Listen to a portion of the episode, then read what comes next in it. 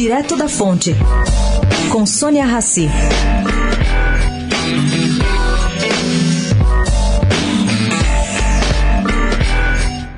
Gente, está em estudos no Banco Central a decretação de uma mudança no pagamento de compras em prestações sem juros debitadas em cartões de crédito.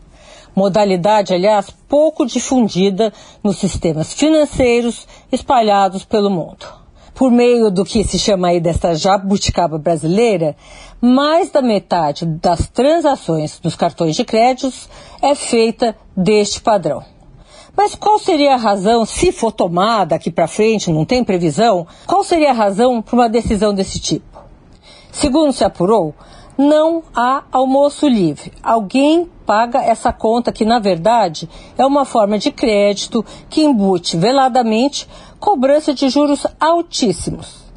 Fiquem de olho, isso pode ser uma coisa importante a ser decretada ainda este ano. Sônia Raci, direto da fonte para a Rádio Eldorado.